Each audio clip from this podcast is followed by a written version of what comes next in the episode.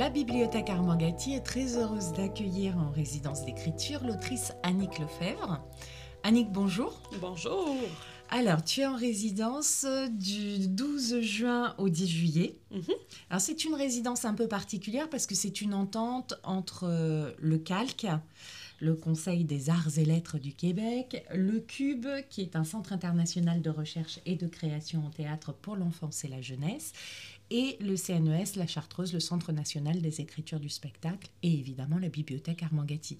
Donc c'est une résidence qui a commencé il y a un petit bout de temps, puisque tu es arrivé en France à la Chartreuse au mois de mai.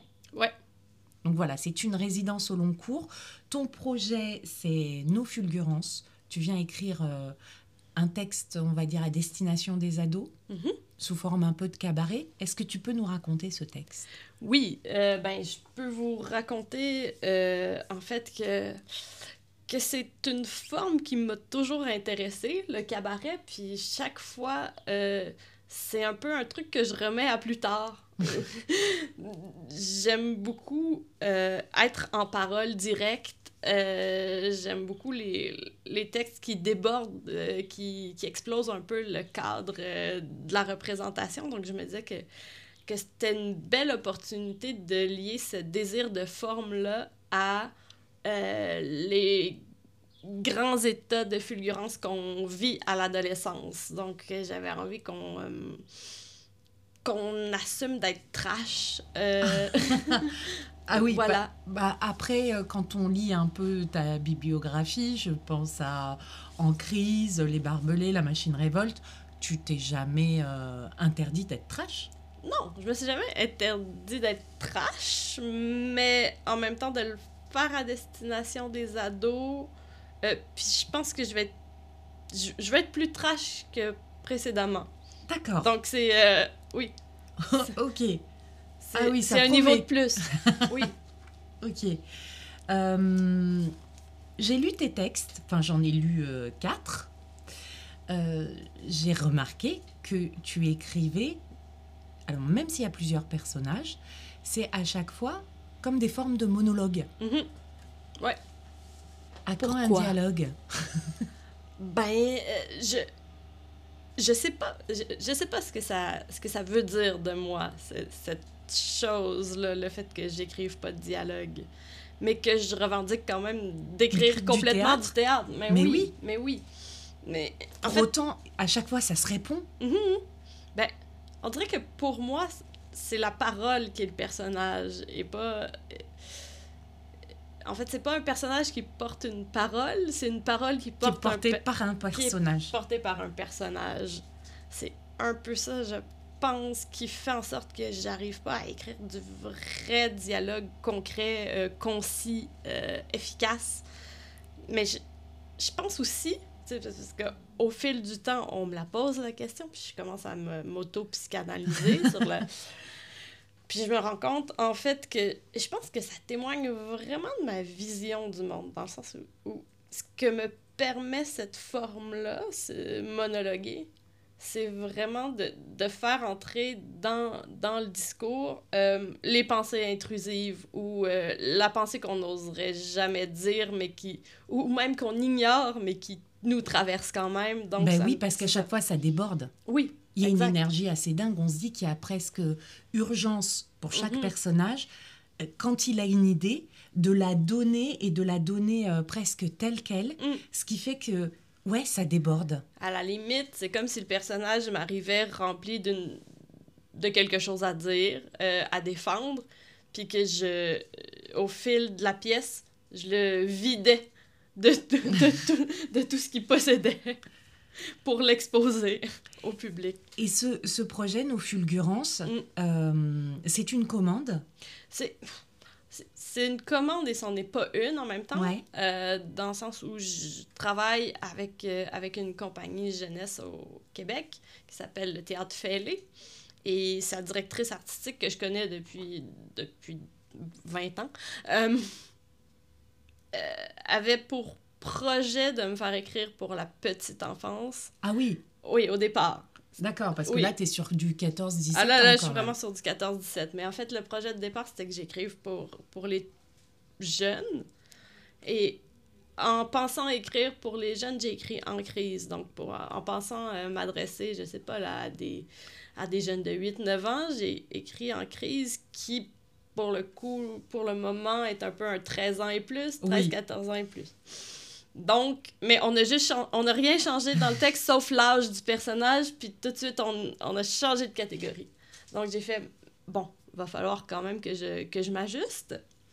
Mais quand j'ai écrit en crise, j'ai tout de suite eu envie d'écrire une suite euh, parce qu'il y a un personnage dans, dans la pièce à qui j'avais envie de donner la parole qui ne l'avait pas encore prise. Donc on a fait, bah ok, tu peux écrire la suite, bon, qui va s'appeler Les Fantômes, que j'ai aussi un peu travaillé ici en même temps. Et euh, donc on avait deux projets, mais Talia, la, la directrice de la compagnie, m'a dit, mais, mais j'ai toujours pas eu mon texte euh, pour les, pour, pour les, petits, pour les plus jeunes. Donc j'étais comme, ben, ok, on va le faire, mais bon, on va le faire différemment à travers des performances. Bref, je vais écrire une série de performances. Donc, là, mais j'avais quand même depuis très longtemps en moi l'idée de faire nos fulgurances. Puis là, j'étais comme, on dirait que ça ressemble à un cycle. mais oui, c'est un triptyque. Ben, finalement, on s'est engagé à faire cinq créations sur ah trois saisons. D'accord. Donc, nos fulgurances vont probablement être la dernière.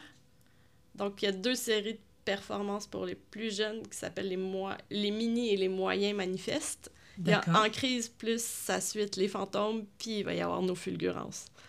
Donc, à travers ces cinq projets-là que j'écris un peu tout, tous en même temps, à part En crise qui est déjà écrit, toutes les autres sont dans ma tête en ce moment. Donc, euh, ben, on va pouvoir couvrir tout le spectre du théâtre jeunesse. OK. Et ta façon d'écrire, tu réponds essentiellement à, des commandes ou tu écris, euh, c'est des envies là d'un mm. seul coup et... Je réponds pas souvent à des commandes. Après, j'ai quand même le privilège de me faire offrir des cartes blanches beaucoup. Oui. Ouais. On pense à la colline. Ben, on pense à la colline, mais même au départ avec Talia, c'était très large. C'était juste, on veut un texte, quoi. OK. Puis après, ben, on a travaillé quand même. J'ai rencontré des, des, groupes de jeunes, j'ai rencontré. Euh, donc après, on a dégagé certaines thématiques, mais après, pour vrai, qu'on me passe une commande stricte ou pas, je fais vraiment à ma tête. Je suis encore une ado.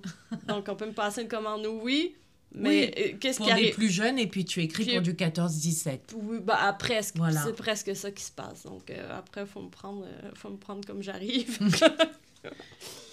et là, sur ta résidence, deux mois. Mhm. Ça s'est passé comment? Ça se passe comment? Parce que tu es en plein dedans encore? Oui, ben oui. Ben, euh, au départ, euh, tu sais, je suis arrivée, j'avais rien, j'avais pas d'ébauche de, de... Ah oui, t'es arrivée avec la page blanche. Oh, moi, je suis arrivée avec la page blanche. Je suis vraiment arrivée avec, euh, avec la proposition faite dans l'appel à projet.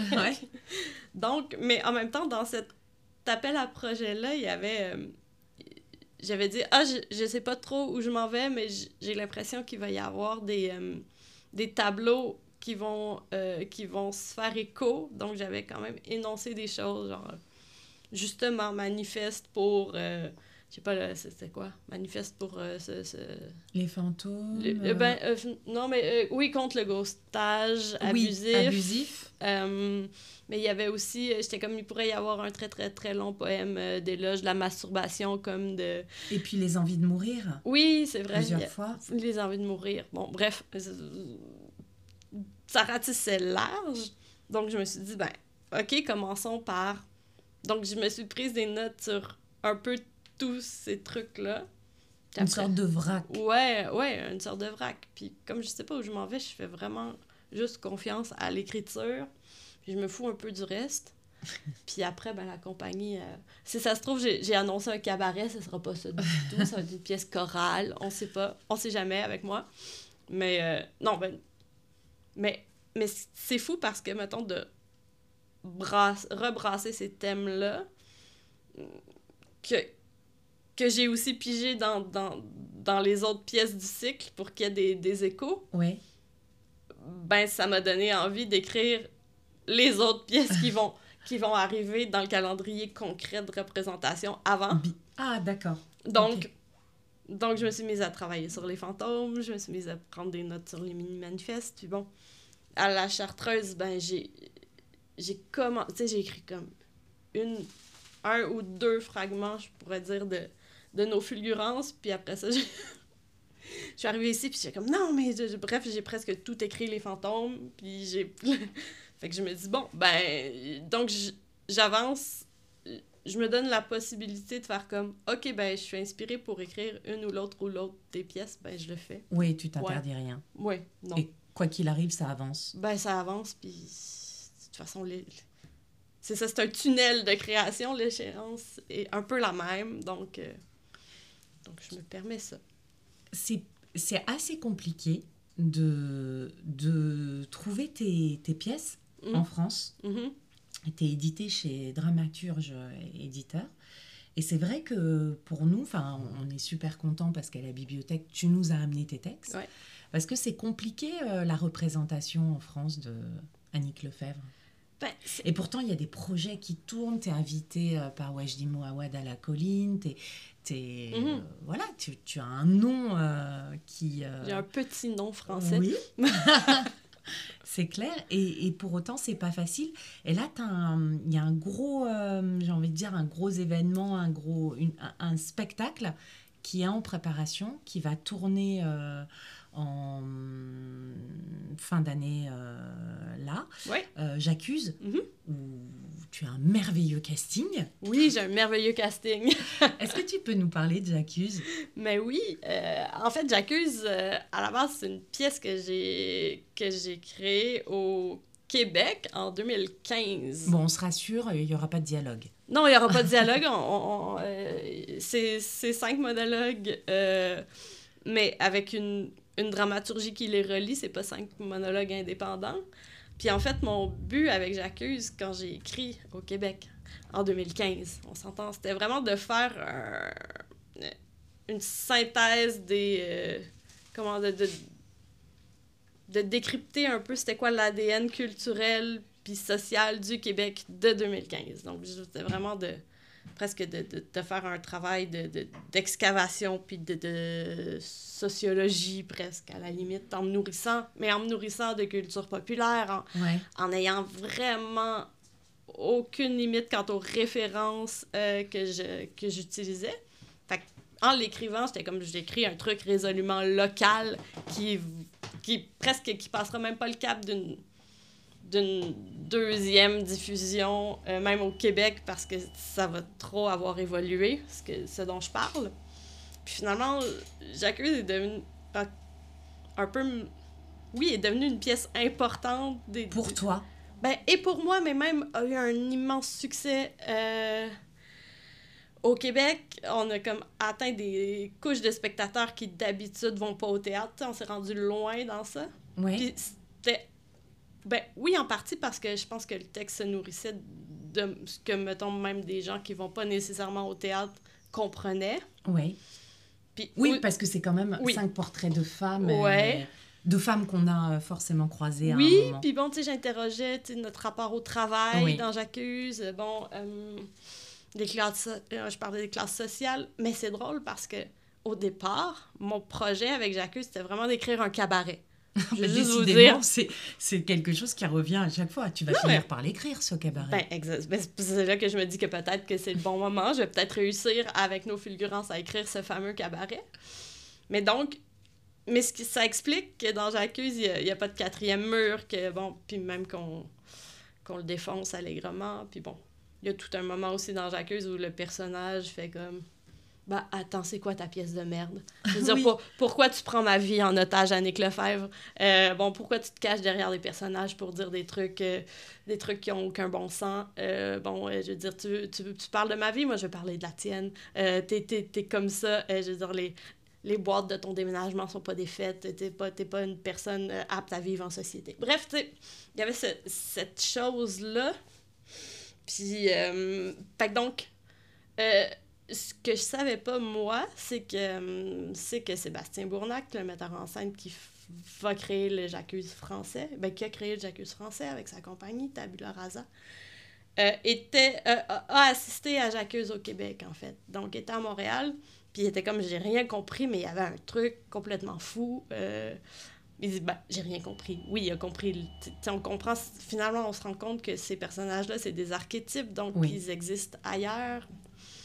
Mais donc, il avait vu, bon, il s'était dit, bah, je trouve ça hallucinant, mais bon, euh, qu'est-ce qu'on peut, qu'est-ce que je peux en faire? Rien. Moi, en France, ça, ça pas la, même Ça passera pas? Ça passera pas. Puis il avait complètement raison. C'est vrai que c'est pas le genre de pièce qui peut passer. Mais pourquoi? Ben... À cause de l'écriture et donc de mais la... parce que c'est trop référencé. OK. À chaque, à chaque, à chaque deux, deux lignes, t'as un truc que qui est référencé canadien. Oui, absolument. OK. Donc ça veut dire qu'il y a une version pour le Canada. Il y a une version Canada. Il y a une version pour la France. Ben, ce que, en fait, puis, bon, euh, Sébastien m'avait ajouté sur les réseaux sociaux à, ce moment-là, puis, je sais plus, deux ans plus tard, deux, trois ans plus tard, il a vu que, que j'en créais une version en Belgique. Donc, il a fait Ah ouais, elle peut faire ça, elle. Donc finalement, ben, il m'approchait en faisant que. Puis là, j'étais comme, ah, pour vrai, ça a été l'enfer faire la version belge. Moi, je me, me lance pas dans une version française. Euh. Mais bon, il m'a un peu, euh, il m'a un peu euh, invité à boire des coups dans, dans, dans, dans, À chaque fois que je venais en Europe, il, était comme là pour me relancer. Un jour, j'ai fini par accepter. OK. Mais donc, mais, mais ce travail-là consiste à venir sur place euh, et me mettre à, comme à devenir plus française que les Français eux-mêmes. Là. Donc, euh, à, me gaver de, à me gaver de culture populaire. Mais c'est ça. Parce que moi, quand j'ai lu, enfin, je suis en, mhm. pleine lecture du texte, je me dis, mais c'est pas possible. Elle, mm. elle, connaît absolument tout de nos émissions euh, en France. donc, elle a dû passer des, des mois devant sa télé ou... Oui, devant ma télé, devant ma radio. Euh, puis aussi, bon, ben, il y, y, a un personnage qui est... Euh, on, on, parle des questions d'intégration, d'immigration. Il y a des trucs plus politiques. on parle des, des petites et moyennes entreprises, donc des petits entrepreneurs. Donc, chaque fois, j'allais comme faire des recherches, puis lire des portraits d'entrepreneurs, euh, voir des... Ah oui. Oui, c'était large, c'était très large, mais en même temps, chaque fois, il y a une figure de chanteuse populaire qui traverse la pièce. Puis en France, on a décidé que ça allait être Céline Dion, puis j'avais pas beaucoup d'affinité avec le parcours de Céline Dion, je me suis mise à, à, écouter en boucle ces albums ben, à, écouter ces albums quand même. Attention, je vais peut-être te demander de me chanter un refrain de ta chanson préférée de Céline Dion. Ah, c'est dur. Non, mais je... ah, t'es pas rendu, mais tu, vas, tu, vas tout savoir. Tu vas tout savoir de mon rapport à Céline Dion dans, la poursuite de cette J'ai déjà découvert un certain rapport à Nico Aliagas. J'ai hâte de découvrir celui oui, de Céline Dion. Oui, à Céline Dion. Ben, En fait, tous les personnages de J'accuse ont un, rapport différent à Céline Dion. au, Québec, c'était Isabelle Boulay. Ah oui? Oui. En Belgique, c'était Lara Fabian. Très bien. Mon envie de me tirer une balle à aller voir un concert euh, à Bruxelles de Lara Fabian, je te dis pas quand même. Je... Ah oui, t'es allé jusqu'au bout. Ah, on est, on est allé jusqu'au bout, même on a... En immersion avec la metteuse en scène en Belgique, on a fait... Ouais, on est allé à un concert pour un peu voir les fans, comment ils se comportaient et tout. Parce qu'il y a un personnage qui est méga fan d'un artiste et euh, ben c'est ça. Donc, au Québec, moi, j'avais suivi des fans d'Isabelle Boulay, mais pas sur une dizaine d'années. Ah oui? Pour écrire. Puis le personnage, en fait, tout ce qu'il disait était complètement vrai. Toutes les anecdotes étaient vraies, mais les gens étaient comme c'est fou, là. à un moment donné, le personnage dit ben, c'est vrai que j'ai lâché mes études parce que ça me ça m'empêchait de voir euh, des concerts donc, je pouvais pas faire toutes les dates que je voulais, donc j'ai abandonné mes études de je sais plus c'était quoi. Euh, c'est à quoi ce personnage se destinait. Mais donc. ouais. Mais donc, ça veut dire que, par exemple, je reviens sur nos fulgurances. Oui. c'est euh, un projet qui potentiellement, euh, en fonctionnant, ça veut il pourrait y avoir une version française? Est-ce que, tu, est que potentiellement tu sais que sur certains textes, il te faudra une version peut-être française, une version belge? Mm, ben, je, Est-ce que c'est un moyen pour toi de pouvoir euh, travailler euh, ailleurs quoi? Ben, Je pense que c'est un... sur J'accuse précisément, comme c'était le but du texte, de faire, de mener des enquêtes, euh, de d'aller décrypter euh, l'ADN d'un endroit précis. J'étais comme, OK, oui, j'accepte de, de le faire ailleurs en refaisant le boulot parce que franchement, je réécris euh, 90% du texte à chaque fois. Donc, là, les gens sont comme, ah, tu vas le faire encore ailleurs. Puis je suis comme, non. Tu sais, je veux dire, ça fait 10 ans que je travaille sur une ou l'autre ou l'autre des versions de J'accuse. Il va y Ouais. avoir une fin.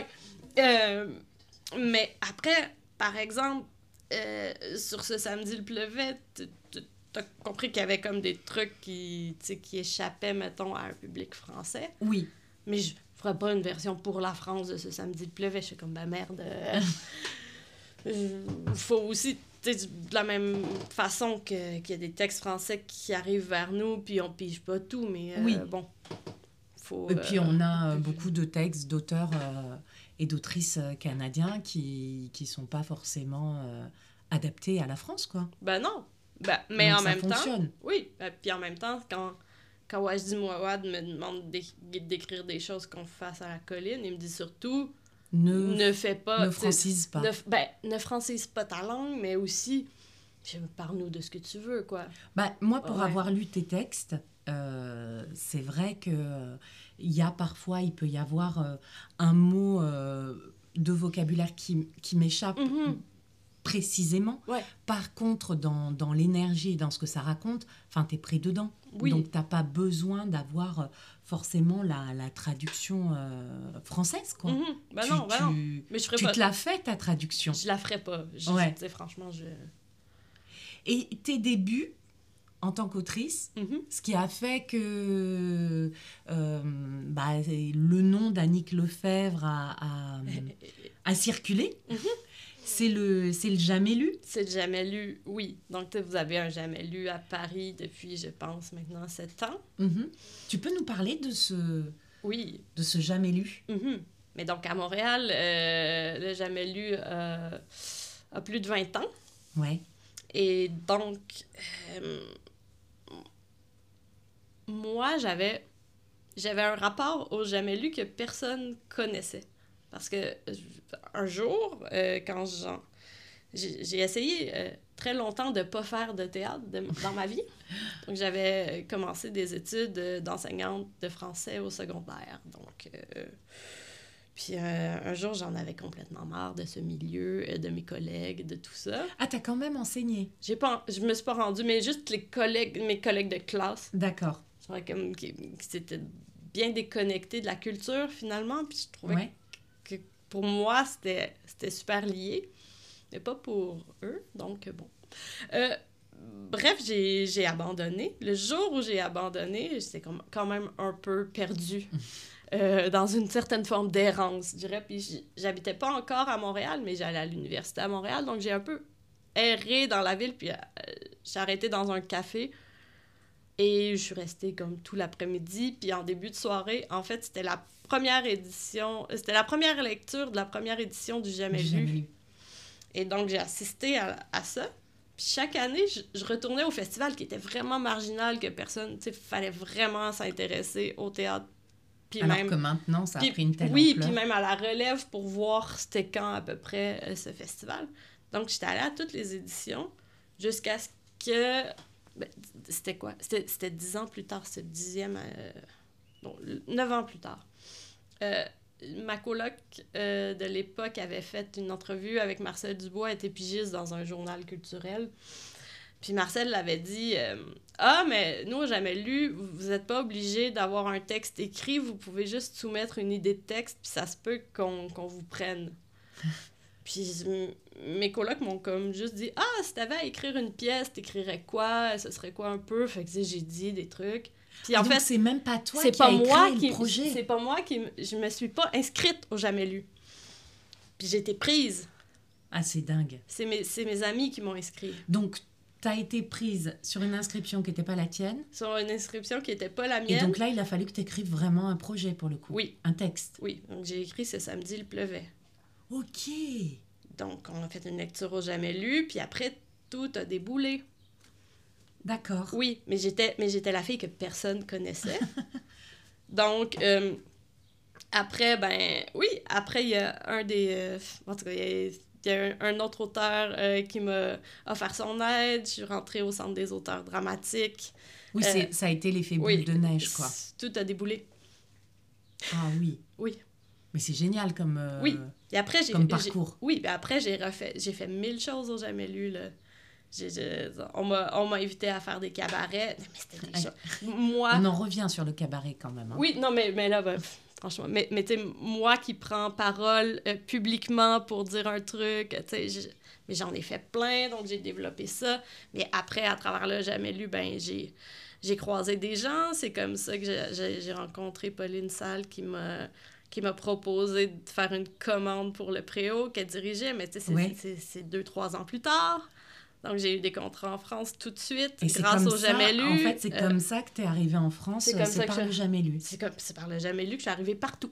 Même que j'arrive au Québec, mais que arrivée en France. Que je... ouais, ouais. Et jamais lu, il y, a une, il y a une édition France à Paris, Oui, maintenant, il y a une édition à avec Paris. Théâtre ouvert. Avec Théâtre ouvert.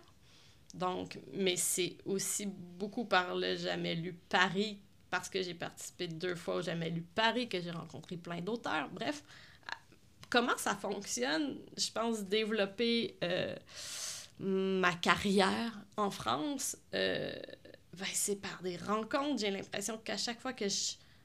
En fait, il manque plus que l'édition, Ben, qu'on puisse avoir accès à tes textes en France. Mhm. Après, ben, ils circulent quand même dans les comités de lecture parce que, tu sais, on, on se Non, mais les textes PDF. édités. Mais oui, les, les textes édités, ben... On les trouve pas en librairie, on les voit pas exposés. euh, Non, mais ben, c'est possible de les commander, mais Mm. c'est long. Oui, Puis après, ben, est-ce que... J'ai l'impression que, bon, des, des librairies qui vont avoir un petit rayon théâtre, ils vont pas même prendre la chance de, de, de faire venir des textes d'une autrice québécoise euh, pas trop connue. Donc, oui, dans des cadres précis où, mettons, je- quand j'ai des spectacles qui sont montés à la colline, il y a des, des de mes pièces à la librairie de la colline, mais bref, c'est moi qui... euh, oui, on te trouve à la librairie de la colline si on a envie de te lire, oui, ben, à la, à la bibliothèque de théâtre Armand Gatti exactement. et à la Chartreuse. À la Chartreuse, un peu, oui. j'ai- C'est des bouquins à la Chartreuse aussi. Ah, c'est très bien. Ben, à, la- à la- à Paris, il y a la librairie du Québec, quand même, qui... C'est quand même le, le- la façon rapide d'accéder à des textes québécois. Mais il faut être à Paris. Pour revenir à nos fulgurances, Oui. tu dois rendre euh, ton texte quand? Est-ce qu'il y a est-ce que tu as déjà une idée de calendrier? Euh, oui, on a un calendrier. Il faut que je remette mon texte euh, début octobre. Ah oui, Oui, ah oui, c'est Oui. quand même très proche. Ouais, quand- bah, oui, mais en même temps, pour vrai, con- concrètement, je sais pas, là, j'ai peut-être écrit 8 minutes de texte, là. Ok. Mhm. Et euh, tu as Mais, mais, des envies mais, pour faut, le mais, futur? mais, mais par contre, faut que je rende euh, les fantômes plus mini-manifeste euh, le, le 3 juillet, hein. Ah oui, Oui. ah d'accord. Donc là, je me dis, ah, je vais finir les fantômes euh, ce week-end, puis après, je, euh, je, vais leur, je, je vais faire mini-manifeste la semaine prochaine. Donc là, je vais leur remettre ça, puis après, je vais faire des... euh, des euh, je vais poursuivre nos fulgurances. Et ensuite, donc, dans un avenir plus lointain, une Mm. pièce complètement dialoguée. C'est ce qu'on s'est dit. Ben oui, mais je, je- elle, est déjà, elle est déjà promise. mais mais, mm, oui. Ah. J'ai même déjà reçu une bourse pour... Ima- Ah oui. Donc, imagine, imagine si après je leur remets un, un- Un monologue. un monologue. Je fais comme, bah, j'ai pas réussi, mais voici, voici la pièce. Mais j'ai rendu quelque chose. Oui. Euh, D'autres projets là euh, en France sur la saison qui arrive? Sur la saison qui arrive, d'autres projets en France, à part J'accuse, non. Euh, après, J'accuse qu'il devrait avoir une belle tournée. ben, j'accuse qu'il y aura des dates Qui parisiennes. aura comme- qui- Oui, c'est ça, Oui. c'est début janvier à Paris. C'est début janvier à Paris, mais sinon on commence, euh, on commence dans le sud euh, mi-décembre. Oui, en Occitanie. En Occitanie, oui. Mm. Euh, après, je sais que- qu'il y aura des dates la saison d'après. D'après Oui, 24-25. ouais. Un- peu moins que, que, que sud et capitale.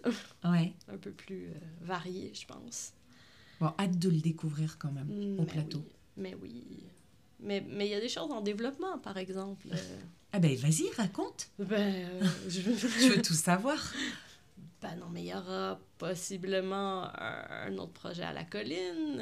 D'accord. aura, La saison prochaine? Non. Non, non, plutôt Ça 24-25 fait que, comment je te dirais? Ben, ça faudrait, faudrait trouver un temps pour l'écrire et savoir ce qu'on veut faire. Mais, euh, mais, mais c'est dans, dans les cartons, quand même. Les cartons que tu n'as toujours pas déballés. Non, c'est des cartons pas déballés. Bon, c'est, juste, euh, c'est juste la boîte avec les possibles à l'intérieur. à la Oui. remplir. C'est exactement. C'est, euh, c'est, c'est le cadeau, mais il faut, faut savoir ce qu'on demande comme cadeau. Et après, on peut te retrouver, bah, évidemment, jamais lu. On peut toujours me retrouver au jamais lu. Dans la salle ou Euh, oui, sur la scène part. ou quelque part en coulisses. Je, je peux traîner euh, par là souvent, ouais. Est-ce qu'on a fait le tour, Annick Lefebvre? Je sais pas, Peut-être qu'on a fait le tour. Ouais. Ouais. Ben Alors, on va oui. se dire au revoir. Ben, on va se dire au revoir. Eh ben, au revoir, Annick Lefebvre. Ouais, merci.